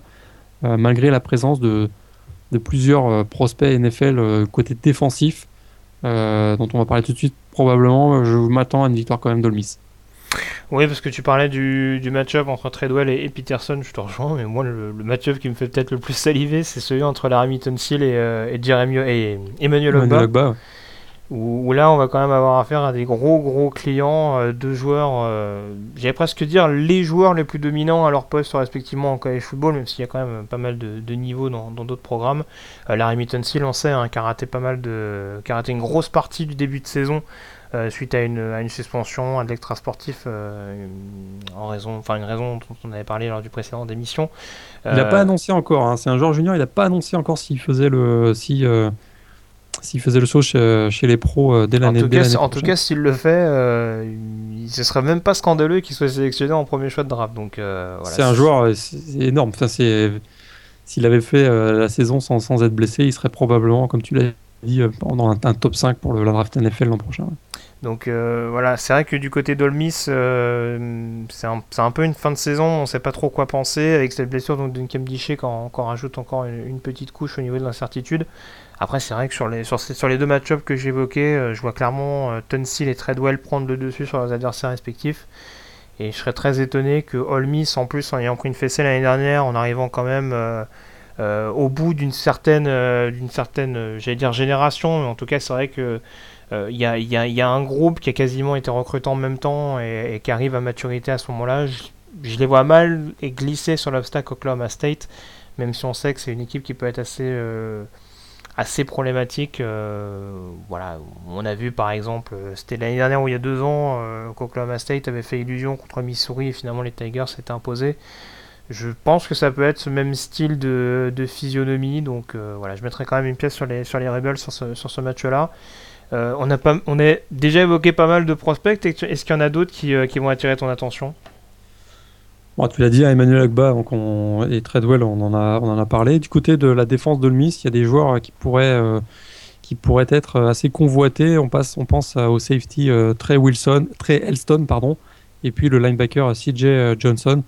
Du côté d'Oklahoma State, hein, finalement, à part les, deux dont on a déjà parlé, Emmanuel Agba, donc le defensive end, et le, cornerback Kevin Peterson, je crois qu'il y a assez peu de candidats pour pour des tours, euh, des tours du premier jour euh, de la draft NFL. Je pense également. Match numéro 7, l'Alamo Bowl qui va opposer Oregon à TCU. Match prévu le 2 janvier à minuit 45 euh, du côté donc de l'Alamo Bowl à San Antonio. La rencontre l'année dernière avait vu la victoire de UCLA contre Kansas State 40 à 35. match qui a été fondé en 1993 et qui oppose habituellement la Big 12 à la Pac 12. Euh, le record d'apparition est pour Iowa avec 4 matchs joués. Euh, Nebraska s'est imposé euh, le plus souvent dans ce bowl avec 3 victoires. Match qui sera disputé pour la toute première fois par Texas Christian. à quoi s'attendre de la part des Hornet Frogs qui ont également connu une fin de saison un petit peu compliquée? Ouais, c'est un, programme qui a souffert hein, de nombreuses blessures tout au long de la saison. D'abord en défense, puis ensuite offensive, de manière du côté offensif avec avec la blessure de Trevon Boykin et celle euh, encore plus préjudiciable de, Josh Doxson. Euh, ce dernier d'ailleurs sera peut-être, hein, il commence à se remettre de sa blessure au poignet. Est-ce qu'il sera, de retour pour ce match? C'est encore euh, très incertain.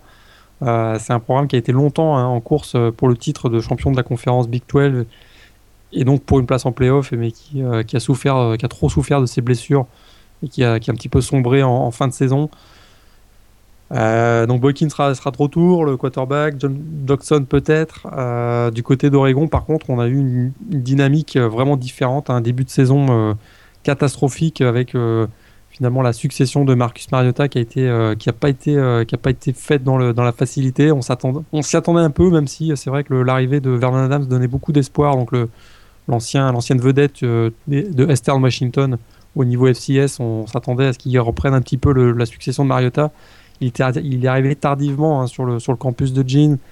Il a eu du mal à rentrer, euh, dans la philosophie Oregon. Par contre, euh, quand il a commencé à prendre, ses aises, ça a été beaucoup mieux. En octobre, en novembre, c'est un, programme qui est monté en, puissance. Et cette dynamique fait qu'à mon avis, euh, Oregon pourrait bien dominer assez largement ce match, qui sera en tout cas l'un des matchs les plus intrigants, hormis les du, du Nouvel An entre ces deux équipes qui sont capables de marquer, de marquer beaucoup de points, mais j'ai le sentiment que Oregon a, peut-être un peu plus d'armes euh, actuellement que, que TCU. Ouais, ouais, je te, je te, je rejoins. Je pense qu'il y a peut-être beaucoup plus d'alternance au niveau, également hein, au niveau du, du jeu offensif euh, d'Oregon, parce que mine de rien, euh, le le jeu au sol a peut-être été un petit peu moins mis en lumière de par justement la saison un petit peu quinquin d'Oregon, mais c'est vrai que pouvoir toujours compter sur un joueur comme Royce Freeman au sol, je pense que c'est une bonne chose. Voilà, la défensive de TCU me paraît un peu fragile pour affronter cette équipe d'Oregon dans la forme qui est la sienne. voilà, Oregon est favori, euh, est favori à mes yeux. Euh, après, je pense que euh, offensivement, TCU aura de la ressource si en plus il y a des joueurs qui reviennent et je pense qu'il peut y avoir pas mal de points inscrits. Maintenant, ça peut être comme l'année dernière lors de la fameuse confrontation entre Baylor et TCU. TCU peut marquer 50 points, s'ils en prennent 60 derrière, ça peut être assez rapidement compliqué. Donc euh, voilà, je, partirai également avec Oregon sur ce, match-là, même si je pense encore une fois que les défenses vont être euh, pas mal mises à contribution dans cette, partie. Il y a un match-up qui va être assez intéressant également, hein, euh, qui va notamment opposer DeForest Buckner, le, DN d'Oregon, au, tackle de TCU dont le nom m'échappe à chaque fois. Euh, ou j'ai retrouvé son nom, je vais regarder ça tout de suite. Mais euh, donc euh, voilà, je, mettrai quand même une pièce sur Oregon sur ce, sur ce match-là. Euh, au niveau des prospects, intéressant à suivre. Est-ce qu'il est, y en a qui, te, qui t'intriguent plus particulièrement que d'autres? Bah, Essentiellement celui dont tu viens de parler, euh, DeForest Buckner, donc le defensive end senior, qui a, qui a été, été l'âme de cette, de cette défense d'Oregon. tout au long de la saison, c'est vrai qu'il a formé un bon duo avec Rodney Hardrick aussi, qui est le inside linebacker du côté de, des Ducks. En tout cas, Buckner, hein, il finit avec 16, euh, 16 euh, euh, plaquages pour perdre cette année et près de 10 sacs. moi, je pense que c'est un, un, prospect à surveiller pour, le, pour, la, pour la NFL. Alors, j'ai retrouvé le nom de mon tackle de TCU, c'est Alapulivati Vaitai. À mon avis, il a failli signer à Utah, lui. donc, voilà. gros duel à suivre contre, contre Disforest Buckner, donc du côté d'Oregon. J'essaie de me rappeler, voir s'il y a un joueur. Bah, il y a forcément Josh, Josh Duxon, mais après, la problématique euh, concerne son état de santé. Euh, voilà, c'est vrai que euh, surtout qu'il en a cumulé quelques-uns, il me semble, ces dernières semaines. Donc c'est vrai que après sur le sur le principe, c'est le c'est un des tout meilleurs receveurs au niveau du college football. C'est ça a été c'était la menace principale dans le domaine aérien pour pour TCU tout au long de cette saison. Après, voilà, si je devais en sortir un autre, c'est pas le joueur dont on parle le plus, mais j'aime beaucoup ce que fait un joueur comme Aaron Green au niveau du jeu au sol. Euh, il, apporte une certaine, polyvalence euh, qui s'est remarquée, notamment on pense au, match à Texas Tech où, il réceptionne ce ballon en, fin fond de end zone alors que, que, Dodson n'arrive pas à la, capter correctement.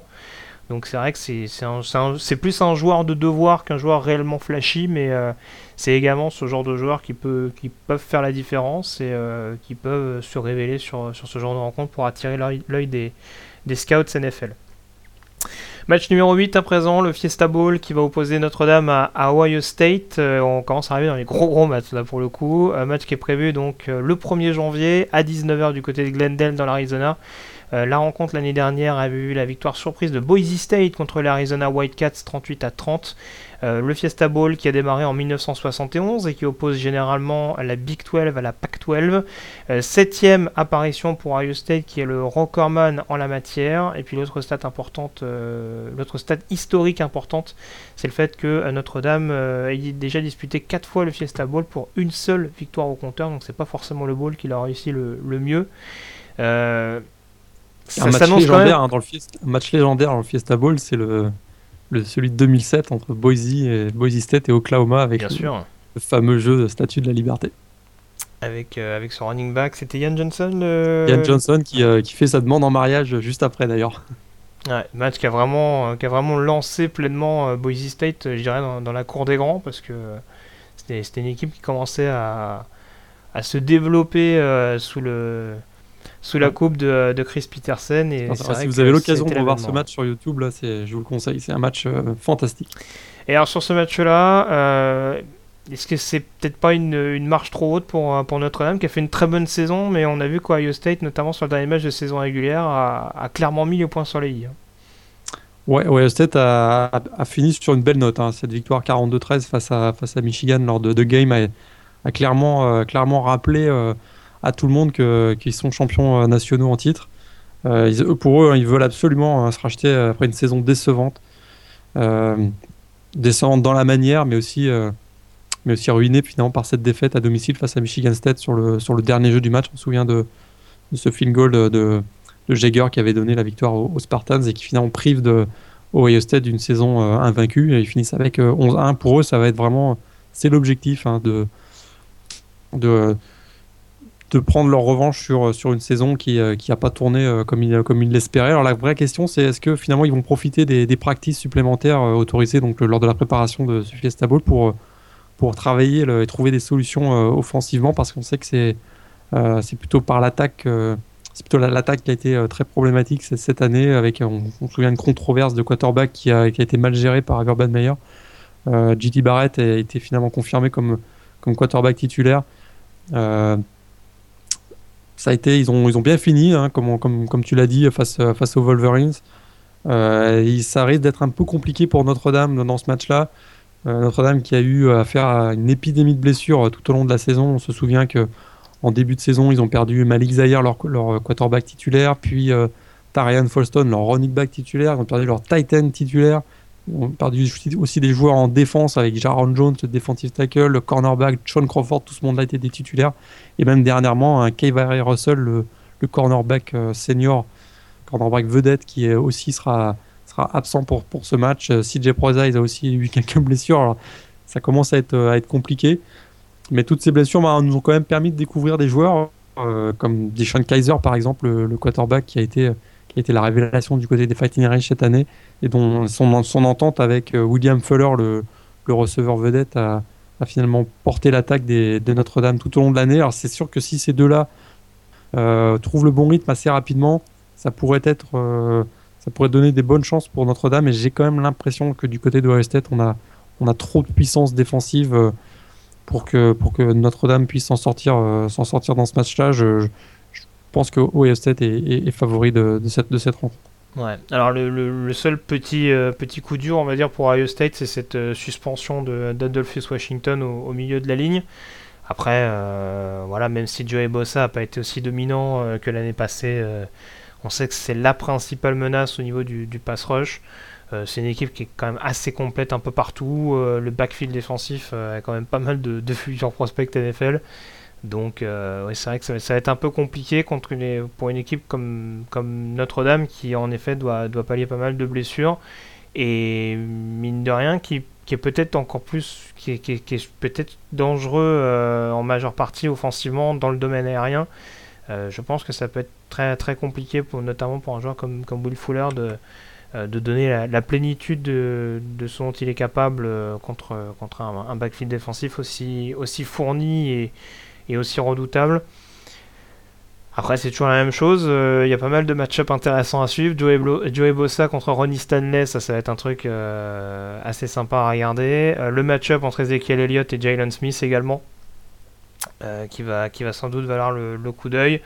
Qu'on le veuille ou non, et c'est pas réduire le niveau, le potentiel des, des quarterbacks d'Ohio State et, et, notamment de JT Barrett sur ce match-là, mais on se rend compte que quand Ezekiel Elliott est à 100% et quand Ezekiel Elliott fait son match, c'est très rare de voir Ohio State glisser. Et mine de rien, la défaite contre Michigan State, euh, c'est dans un match où, Ezekiel Elliott euh, n'était pas dedans, était même blessé d'ailleurs, euh, me semble-t-il.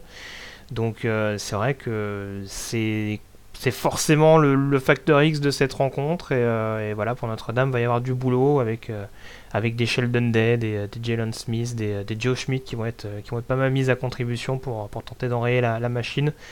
Mais c'est vrai que euh, voilà, pour, Notre-Dame, j'ai un peu peur que ce soit le syndrome Clemson et Stanford, à savoir euh, tomber de peu, mais euh, tomber contre une équipe qui, est quand même extrêmement complète et une, des équipes les plus impressionnantes du pays.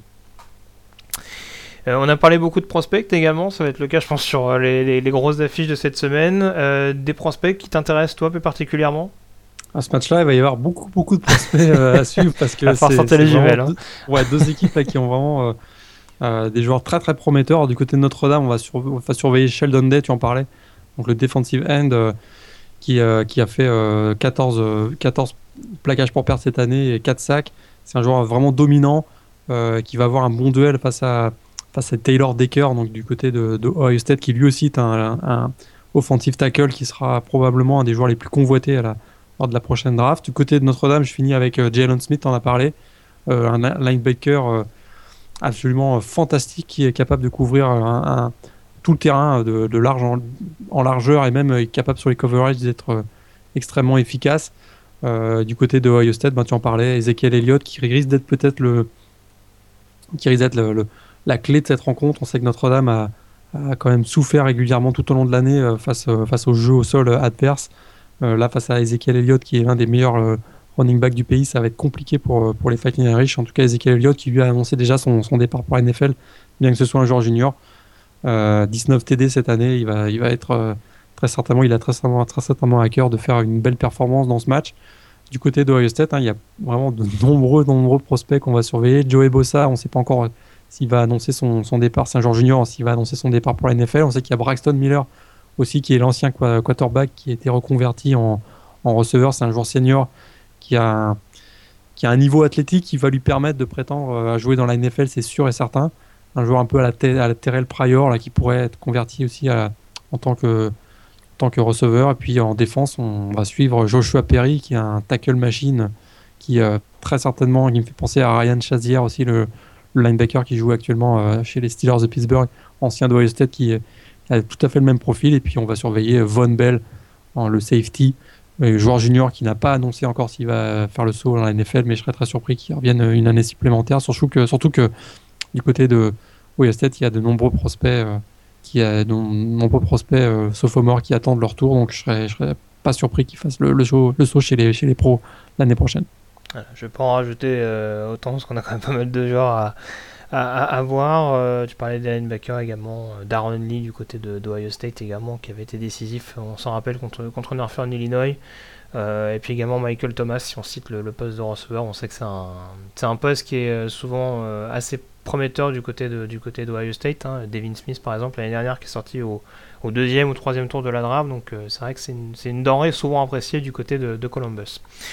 On passe au match des playoffs pour terminer euh, cette preview avec euh, le match numéro 9, le Cotton Bowl qui va opposer Alabama et Michigan State. Rencontre prévue le 31 décembre, enfin dans la nuit du 31 décembre au 1er janvier, donc à, 2h du matin. Ce sera du côté du AT&T Stadium à Arlington au Texas. Euh, la dernière rencontre avait justement vu la victoire de Michigan State contre Baylor avec un TD à la dernière seconde qui avait permis aux Spartans de s'imposer 42 à 41. Bowl fondé en 1937 qui oppose généralement la SEC à la Big 12.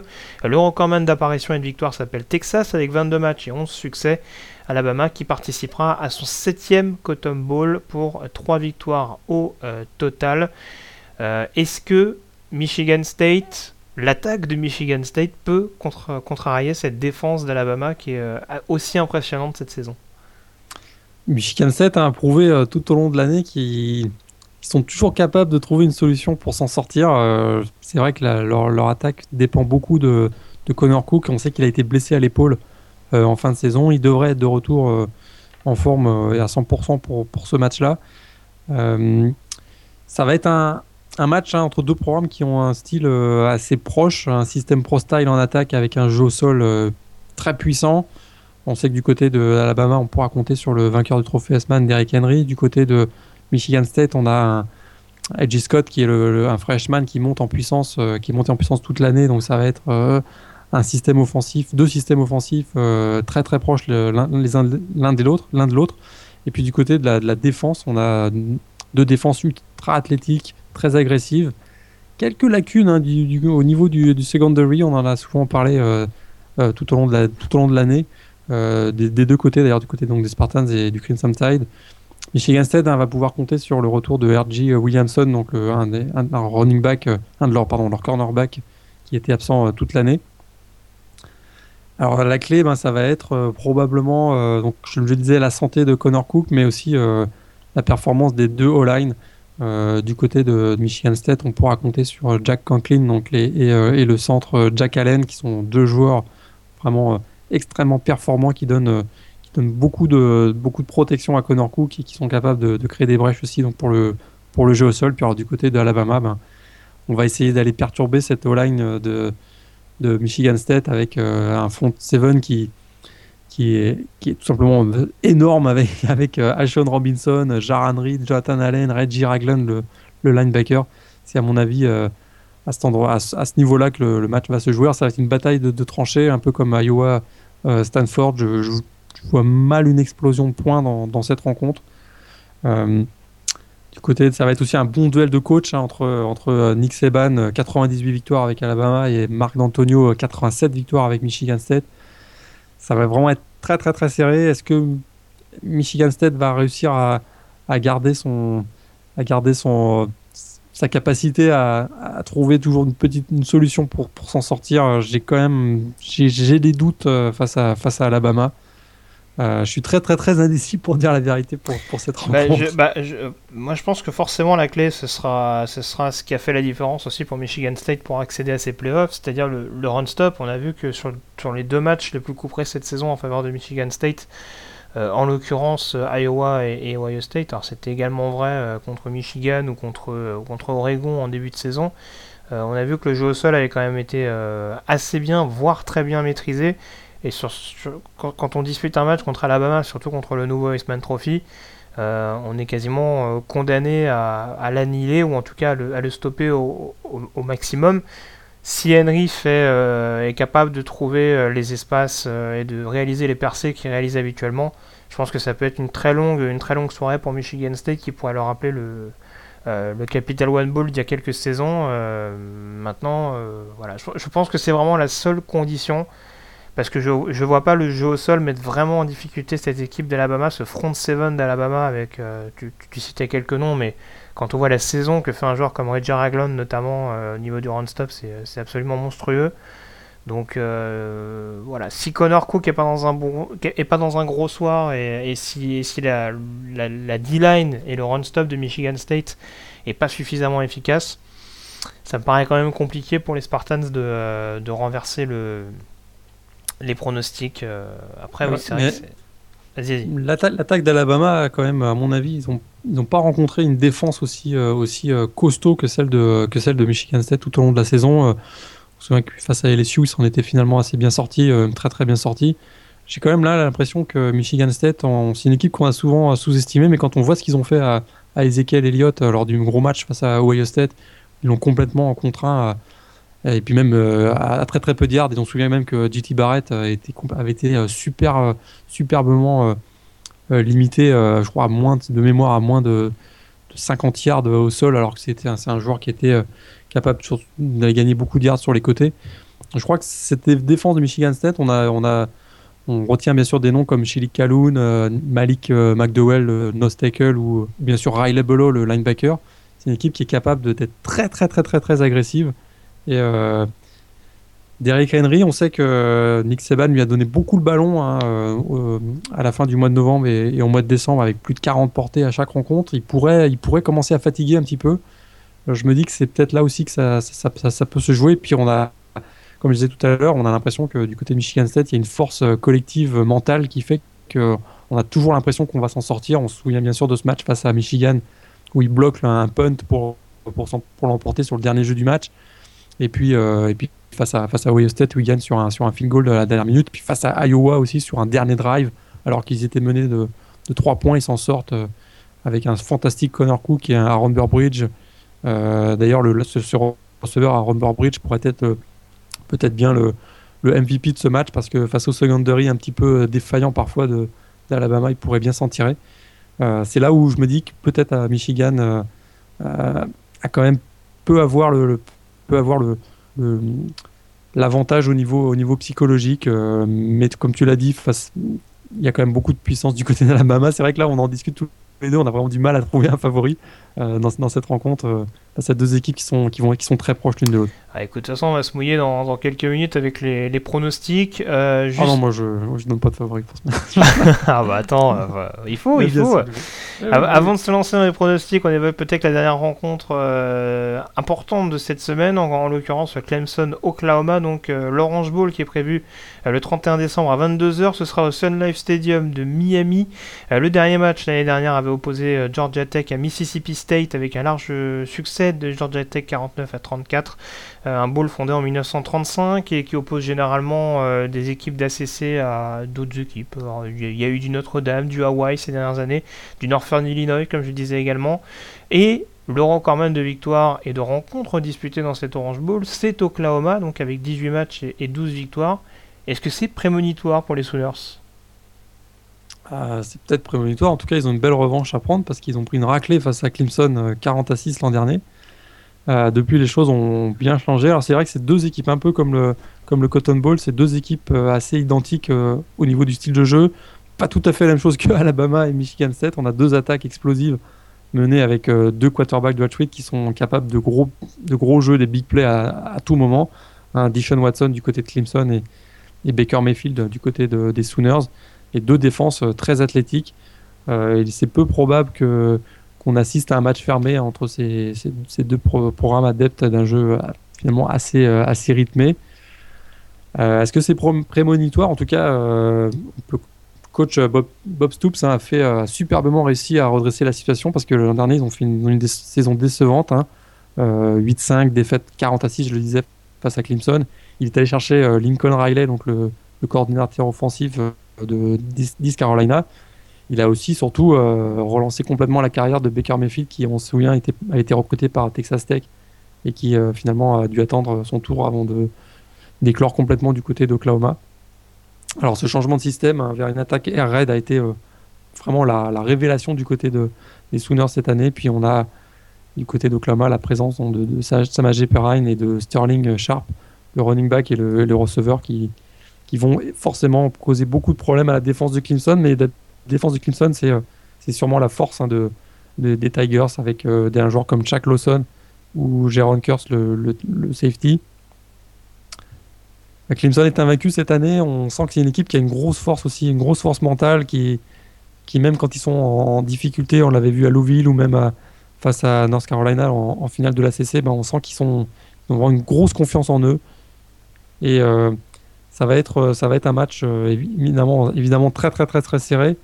J'ai sur ce match-là, j'ai un feeling pour Oklahoma. Je ne saurais pas l'expliquer pourquoi. Depuis le début, je, sens qu'Oklahoma va, jouer la finale de la finale nationale cette année. Donc euh, un petit plus, mais plus de manière irrationnelle pour, pour Oklahoma qu'avec des vraies explications. Je, sens, les Sooners dans ce match-là.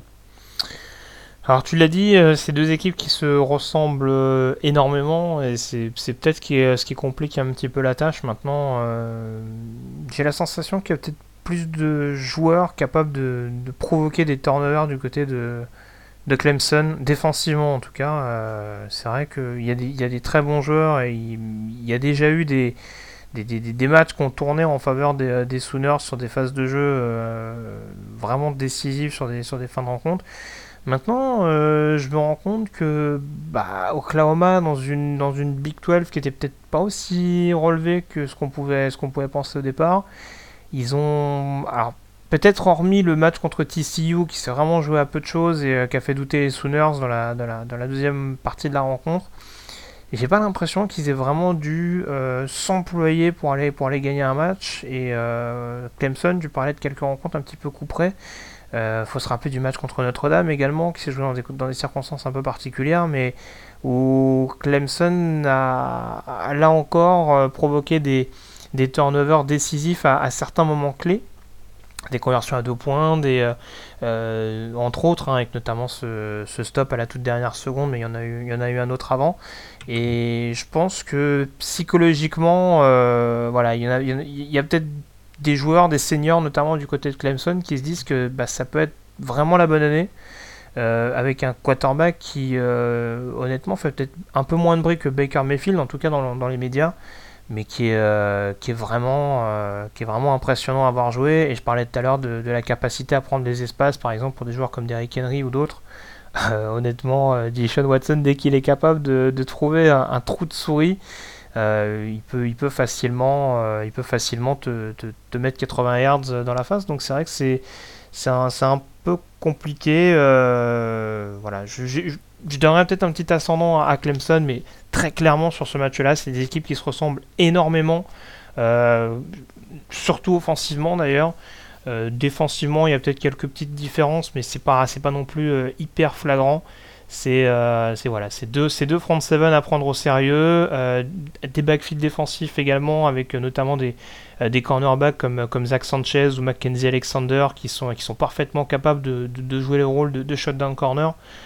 Donc, voilà, c'est vrai que ça va être très très accroché et bien malin sera celui qui sera capable de, de donner et le vainqueur et ne serait-ce qu'un score pour pour vraiment s'avancer sur, sur, ce match-là. Euh, concernant les prospects à suivre dans cette rencontre On en a parlé, hein, le, junior defensive end, Shaq Lawson du côté de, de Clemson, c'est vraiment un, un, joueur ultra dominant sur la, sur la ligne défensive des, Tigers. 54 plaquages cette année, 22 euh, pour perte, 10 euh, sacs, un fumble forcé. C'est un joueur vraiment qui, qui donne, qui met énormément de pression et qui ouvre, qui ouvre parfois sur, sur, les côtés ben, la possibilité à des à des joueurs comme Ben Bullward d'aller venir chercher euh, profondément dans le, dans le backfield euh, adverse euh, le, running back.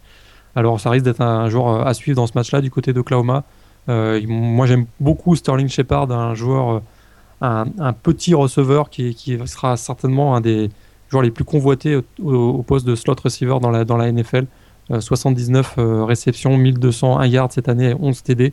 Puis tu en as parlé tout à l'heure, on surveillera Zach Sanchez, le senior cornerback. Et puis Eric Striker, hein, qui est le, linebacker qui, aura, euh, tu en as parlé aussi, la lourde tâche d'aller euh, d'aller contrôler euh, Deshaun Watson. Ça risque d'être assez, assez intéressant de voir le duel entre ces deux joueurs-là. Eric Striker, c'est un joueur qui frappe très très fort. Un, gros plaqueur et il serait serait pas surprenant qu'il y, ait un gros plaquage de striker sur Deshaun Watson dans ce match-là qui, qui, pourrait, on le souhaite pas d'ailleurs, mais qui pourrait peut-être créer une blessure du côté de Watson. Euh, ah, ça m'étonnerait euh, pas de voir Striker en spy sur, euh, sur Watson, euh, essayer, de, essayer de, de, de, jouer la contain et de, vraiment, de vraiment limiter au maximum son impact, ne serait-ce qu'au niveau du jeu au sol.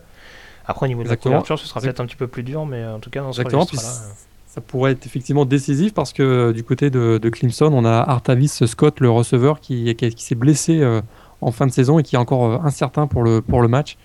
c'est vrai que si euh, si, la défense d'Oklahoma parvient à, contrer euh, Watson et qu'en plus euh, ce dernier n'a pas la présence de Artavis Scott pour s'en sortir dans le jeu aérien, ça peut, causer des, problèmes du côté de, de, de, Clemson.